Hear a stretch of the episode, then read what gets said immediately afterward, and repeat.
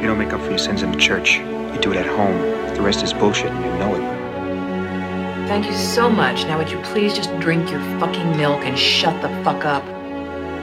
Come on, let's go out. Nobody goes to the bathroom. Just when I thought I was out, they pulled me back in. Herzlich willkommen zu Cap vs. App, dem Filmpodcast. Heute mit Folge 44, dem Film von Lars von Trier, The House That Jack Built aus dem Jahre 2018. Hallo Maxim. Hi Iskander. Na, wie läuft's? Ja, ganz gut. Bin schon seit ein paar Stündchen wach, habe eben ein Essay zu Ende geschrieben und fühle mich Worum gut. ging's? Eine Reflexion über meine Lehrpraxis. Aha. Ich nehme zurzeit einen Kurs zur Pädagogie des Fremdsprachenunterrichts, weil ich ja Dozent für Deutsch bin. Krass, krass. Unterrichte auch später. Es, es ist gut, dass ich gut gelaunt bin. Wir haben jetzt Herbstferien ab morgen. Bin dann für ein paar Tage in Asheville, meine Mutter besuchen. Freue mich jetzt, dass es doch ein paar Tage gibt, wo ich nicht auf dem Campus sein muss. Bei dir? Ich habe heute meine Masterarbeit angemeldet. Ah, Jetzt wird's ernst. Ähm, naja, gut, ich, vier Monate habe ich jetzt Zeit. Jetzt geht's nur noch darum, eigentlich alles in relativ sinnvolle Sätze zu prügeln, dass man danach am Ende eine kohärente Arbeit hat. sieh an, sieh an. Wir zwei Akademiker hier. ja, voll. Also ich nehme dir das schon mal voraus, ich trinke schwarzen Kaffee, aber ich freue mich auf deine Explikation zum Wein und zum Film. Der Akademiker hat gesprochen. Die Explikation des Weines. ähm, ich trinke von Gut Hermannsberg die Steinterrassen 2014. Ich habe diesen Wein schon vor einer Woche aufgemacht. Aber als ich ihn aufgemacht habe, hat er mir gar nicht gefallen. Manchmal, wenn der Wein keinen Fehler hat, also kein Chor, keine anderen Fehler hat, sondern einfach dir nicht ganz gefällt, dann macht man folgendes damit. Man legt es einfach in den Kühlschrank und lässt es dort liegen. So, für eine Woche zum Beispiel. Und heute schmeckt er deutlich besser. Die ganzen Reifearomen sind besser rausgekommen. Also das heißt, das nochmalige Nachprobieren hat seinen Zweck erfüllt. Das gleiche kann ich von diesem Film nicht behaupten, den wir heute besprechen. Der hat genau die gleichen Problemfelder für mich offenbart, genauso wie beim ersten Mal, als ich ihn gesehen habe. Also wir haben es hier mit einem Serienmörder zu tun. Jack ist Teilzeitingenieur, er ist auch Freizeitarchitekt und währenddessen mordet er wahllos Menschen, primär Frauen. Er erdrosselt sie, er erschießt sie, er prügelt sie zu Tode und zerfleischt sie und, äh, Und zieht sie hinter seinem Wagen her. Zieht sie, schleift auch. sie hinter seinem Wagen her. Durch halb, wo ist der nochmal eigentlich? Wird das kontextualisiert? Nein, ne? Äh, nein, aber man vermutet, dass das eine Stadt im mittleren Westen Amerikas Ja. ist. Ja. Es spielt auch, zumindest von den Klamotten und von den Radios und von den Songs, vermutet man in den 70ern oder 80ern. Das wird aber auch nicht wirklich thematisiert. Er erzählt diese Lebensgeschichte in fünf Vignetten ein, seinem Kompanen. Dieser Kompane heißt Kumpane? Begleiter, besser gesagt. Genau, besseres Wort. Ähm, der Begleiter heißt Verge. Ähm, das ist Vergil aus der göttlichen Komödie. Also man kann erschließen, dass Jack tot ist und sich auf der Höllenfahrt befindet. Was diese fünf Vignetten verbindet, ist Jacks Unternehmen, ein Haus zu bauen. Ja, wie nähern wir uns jetzt diesem Film? Das wird schwierig, glaube ich. Und ich will dir das Eröffnungsfeuer überlassen und versuche dann Anknüpfungspunkte zu finden, ja? Dann hau ich einfach mal raus. Ja. Ne? Ich habe, wie gesagt, diesen Film das zweite Mal gesehen. Und ich habe den Film ja auch vorgeschlagen, dass wir ihn besprechen, weil ich wollte mal wieder etwas haben, wo ich komplett in meinem Hass aufgehen kann. Das werde ich jetzt tun. Also nur als Vorwarnung. Falls zart beseitete Zuhörer oder Zuhörerinnen da sind, äh, nicht wundern. Naja, als es um Zerfleischen ging und hinter Autos schleifen und so weiter und so fort, ähm, ich Ich glaube, passe mich ja nur an. So.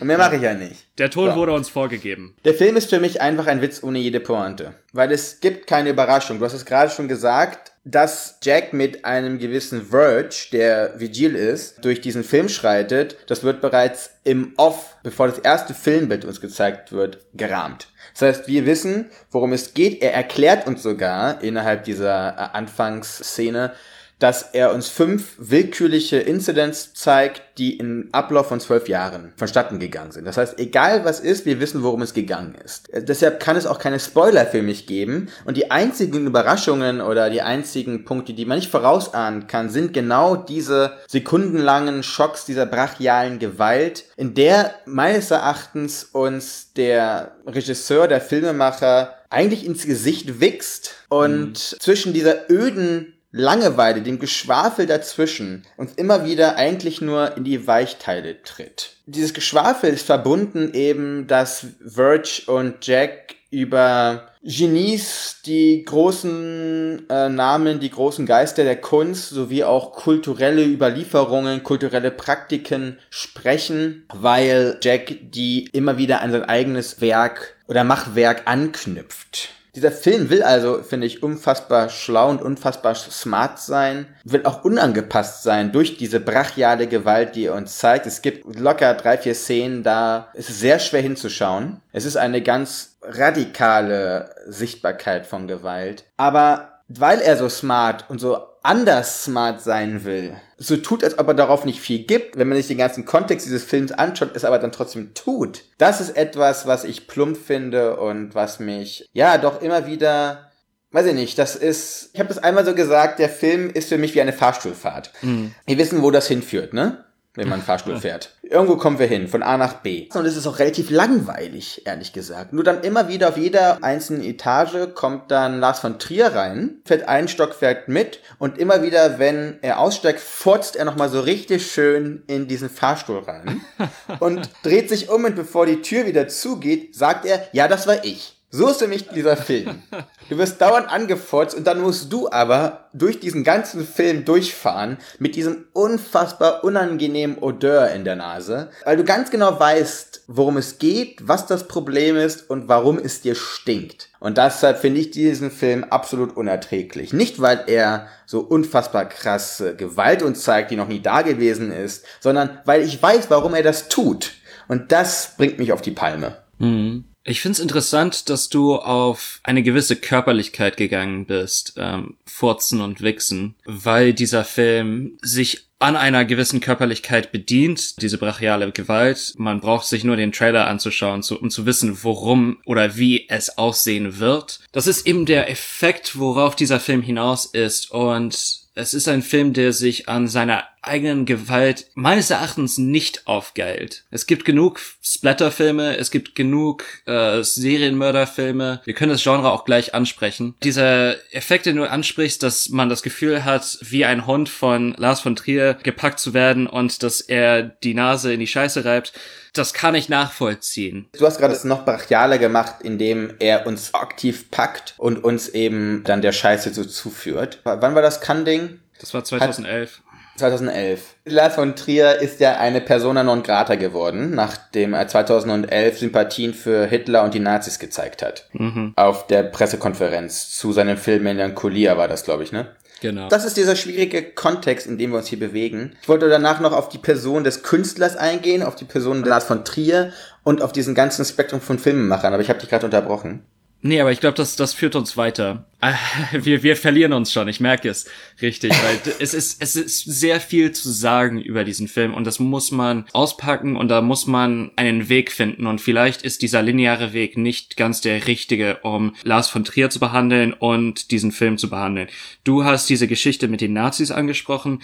Ich stimme mit dir komplett überein. Politisch ist Lars von Trier unakzeptabel einfach. Er will sich selbst als Enfant terrible rahmen, er will dieser Provokation Provokateur sein, aber das schwappt leicht über in einen ahistorischen, politischen Quietismus und ich, ich ringe hier nach Worten, um das zu beschreiben. Er ist kein Nazi, aber er ist kein Antifaschist, sagen wir es mal so. Das macht ihn meines Erachtens auch gefährlich. Diese Filme sind meines Erachtens ich gehe jetzt, also ich meine jetzt Antichrist, Nymphomaniac und The House the Jack Built. Das sind Kunstwerke meines Erachtens, aber das sind Kunstwerke, die sehr leicht in diese faschistoide Kategorie fallen. Diese Überhebung der Ästhetik. Ich meine, es gibt ja Aufnahmen von Albert Speer und Hitler in diesem Film, diesem Schönheitskult. Das ist der Punkt, wo ich Lars von Trier kritisieren muss. Mein Problem ist, diesen Film für mich persönlich als Kunst anzuerkennen, sind zwei Punkte. Zum einen, dass er extrem gewollt und sehr angestrengt eben genau das versucht, sich auch einer Kunst zu bedienen. Antichristen Infomaniac lasse ich jetzt mal außen vor, da muss jeder sein eigenes Bild machen. Ist vielleicht schon durchgekommen in diesem Podcast, dass ich nicht der größte Fan bin von Lars von Trier. Er gehört in so einen Kanon von Regisseuren, die für mich mehr Schein als Sein sind und aufgrund ihrer sonstigen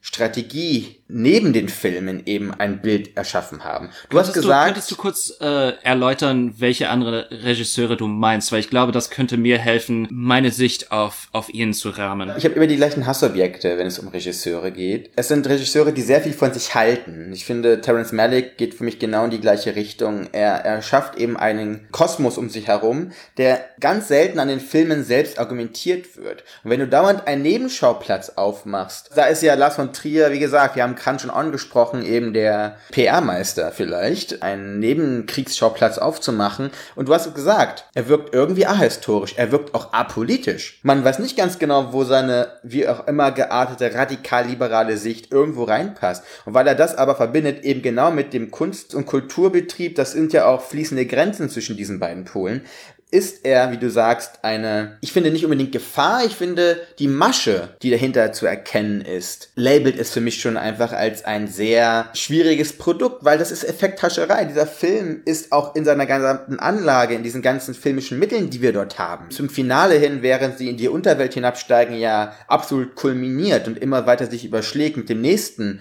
mit erst Handkamera, dann gibt es ein popkulturelles äh, Bild, wo sie über den Styx ja fahren und total sich überschlägt davor hast du auch diese Geschichte, wo du hast den V-Effekt angesprochen, verschiedene Bilder uns reingebracht werden, die uns rausziehen aus diesem, aus dem Diegetischen des Films. Oder Plump, wo dann Jack an seinem Transporter da steht, an dem roten, und dann geht es gerade um Zwangsstörungen, äh, mhm. äh, um die OCDs, die Zwangsstörungen von psychisch labilen Personen, wo das auf Karten draufsteht und dass sie da einfach weggeworfen werden. Und genauso ist das meines Erachtens. Es ist ein Film, der sehr wegwerfmäßig eben mit Kunst und Kultur umgeht. Es das heißt nicht, dass man alles sakral auf ein Podest stellen muss, aber weil ich ganz genau sehe, warum er gewisse Punkte benutzt, warum er womit auch anecken will. Das ist wie so ein hier Trickbetrüger an der Tür, der bei dir klingelt. Ich lasse den nicht rein, weil ich ganz genau weiß, was er vorhat. Deswegen, wenn es Kunst wäre, dann kann er dir sein eigenes Bild machen, aber für mich ist das einfach ein Film, der einfach schau nur... Dir, schau dir an, wie das gemacht wird in popkulturelle Serien und Filme, wenn OCD oder wie diese Kategorien alle heißen aus dem großen Buch der Zwangsstörungen und Neurosen. Das sind alles so, so Zwangsjacken erstmal und auch Vorwände, um dann eben ein Produkt dem Zuschauer vor die Nase zu schieben oder unterzujubeln, als wäre das eine Erklärung für das alles. Und dieser Film ist sich seiner Existenz als Film bewusst und ist sich eben auch bewusst, dass diese Begriffe, das radikale Böse nicht nicht wirklich gerecht werden. Das ist eben, ich will mal sagen, die, die Intelligenz des Filmes. Und dieser Film will als Allegorie funktionieren. Jack behauptet ja, dass sein Morden dieser Frauen ein Kunstwerk sei. Dieser Film funktioniert parallel mit dieser künstlerischen Tätigkeit. Und dieser Film zeigt ja auf, dass diese künstlerische Tätigkeit ja ein Versagen ist. Dieses Haus, was er am Ende baut, du sprichst das ja an, das ist eine lachhafte Parodie eines Hauses eigentlich. Ich glaube, der Film zeigt eben darauf und sagt, das ist ein Versagen. Und der Film scheitert ja in diesem Versuch. Und ich glaube, der Film ist sich dieses Scheiterns bewusst. Es ist eine Vorführung eben, dass man diese zwei Sachen nicht kombinieren kann, dass die sie nicht einander gerecht werden, dass sie nicht einander gleichen, dass der Versuch selbst pervers ist. Der Film ist sich seiner Perversität bewusst. Kommen wir nochmal zu 14 Fahrstühlen, weil das genau darauf ja angeknüpft hat, ne? Zu sagen, er sagt uns, so funktioniert das nicht. Dass es diese Allegorie ist und dass er auch innerhalb des Filmes immer wieder Entschuldigungen eigentlich sucht oder äh, sie selber manifestiert, ist für mich einfach eine Art von Exit-Strategie, falls ihm die ganze Scheiße wieder um die Ohren fliegt. Und genau diese Unbestimmtheit, die er in diesem politischen Sinne hat, hat er eben auch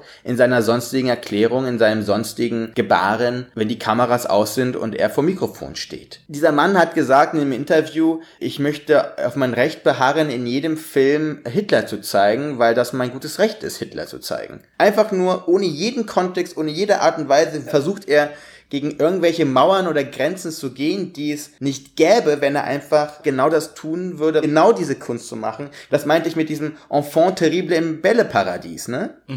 Das laut krakeelt und wenn es einfach die Schnauze halten würde, könnte es einfach eine schöne Zeit haben im Bälleparadies. Aber nein, es muss laut sein und mit dem Finger zeigen, ihr seid ja alle gegen mich. Oder er sagt ja von sich selber, dass er sich ja nicht verteidigt. Dieser Film ist das beste Beispiel dafür, dass er es tut. Weil es gibt zwei Szenen. Das eine ist, wo das Kind dem Küken das eine Beinchen abschneidet. Ja, ja, genau. Er ist dann auf Jack gemünzt ist, aber genau das gleiche ja für den Regisseur, für den Filmemacher stehen kann. Das ist genau ja dieses dauernde Gleichnis innerhalb dieses Filmes. Und wo dann äh, Bruno Ganz kurz bevor oder danach er Goethes Eiche in Buchenwald zeigt, ähm, Ausschnitte gezeigt werden aus anderen Lars von Trier Filmen. Genau diese Selbstweihung, diese Selbstrechtfertigung innerhalb seines filmischen Werkes, innerhalb seines eigenen Filmes, finde ich höchst beschissen, um es einfach mal auf Deutsch zu sagen.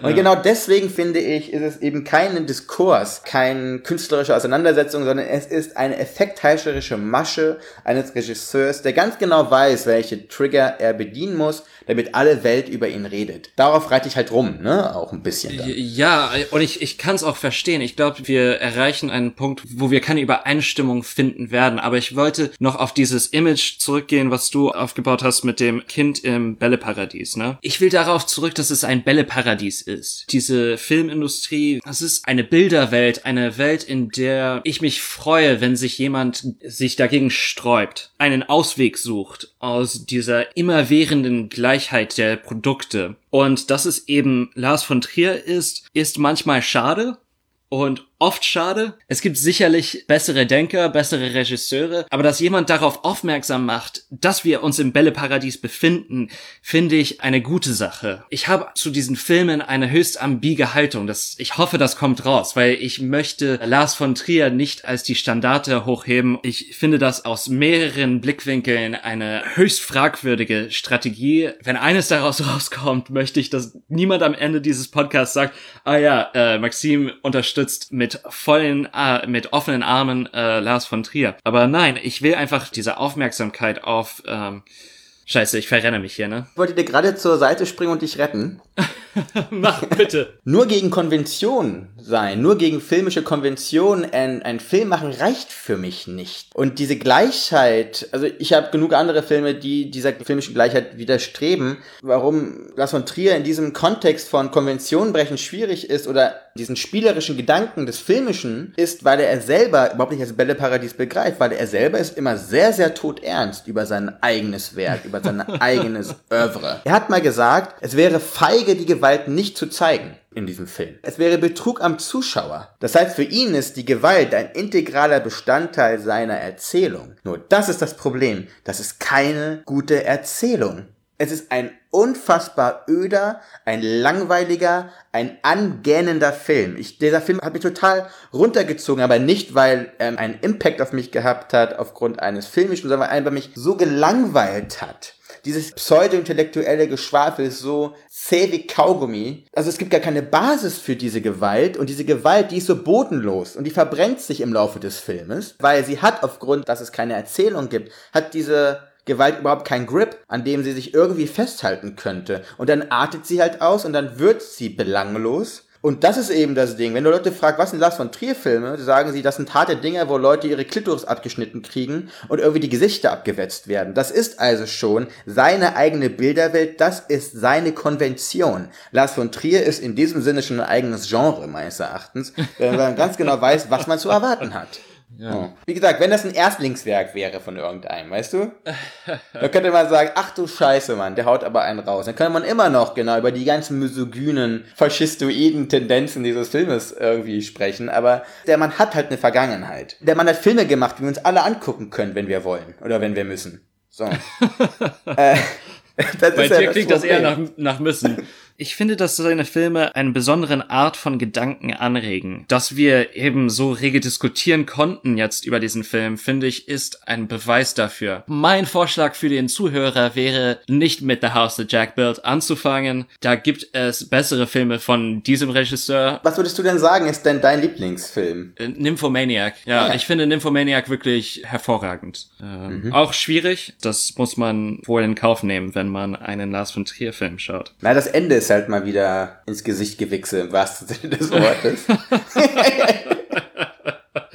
Aber das ist ja genau das, was du sagst. Diese Regisseure oder diese Werke haben genau diese zum Teil Spannung in sich, dass man über sie herzhaft krass diskutieren kann. Das reicht für mich eben nicht aus, um dann am Ende des Tages, nachdem irgendwie alles irgendwie gesagt wurde, zu sagen, ja, das ist für mich in diesem Kontext einer unserer Lichtgestalten unserer mhm. Zeit. Das Problem ist, dass ich glaube zum einen die Sicht von Lars von Trier selbst, und da kann man ja gerne sich Interviews anschauen oder anhören oder was auch immer, das ist schon sehr stumpf in dieser Impertinenz besonders. Da ist es besonders, aber dadurch wird es auf der anderen Seite gewöhnlich und sehr belanglos. Und diese Filme sind für mich komplett belanglos. Obwohl sie so belanglos sind, haben sie trotzdem unfassbar viel, an dem man sich eben aufreiben kann. Doch dieses Aufreiben darf für mich kein Selbstzweck sein. Das darf keine selbsterfüllende Prophezeiung sein, dass man so einen Film macht, dass man sagt, ich habe es euch doch gesagt, ihr werdet darüber streiten. Das rechtfertigt das nicht. Beziehungsweise und das ist kein Mechanismus dafür. Diese Filme haben auch alle einen Drive, finde ich. Du sagst ja, sie, äh, hier. Ich bin der Meinung, nein. Ich finde, der Drive war nur, dass ich dir zu Ende gucken musste zum zweiten Mal,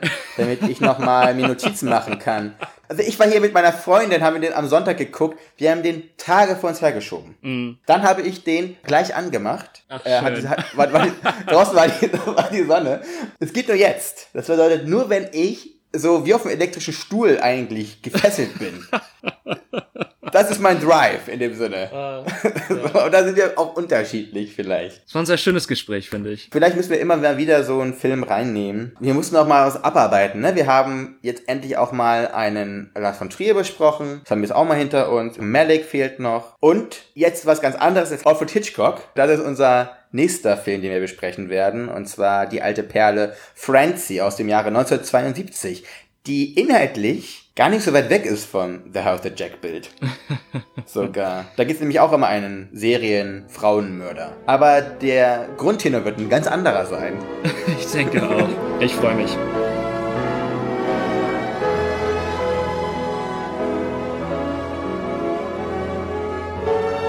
What do you want? You, you want the moon? Just say the word and I'll throw a lasso around it and pull it down. Hey, that's a pretty good idea. I'll give you the moon, all right? Just shut up. You had me at hello. You had me at hello. You should be kissed and often, and by someone who knows how.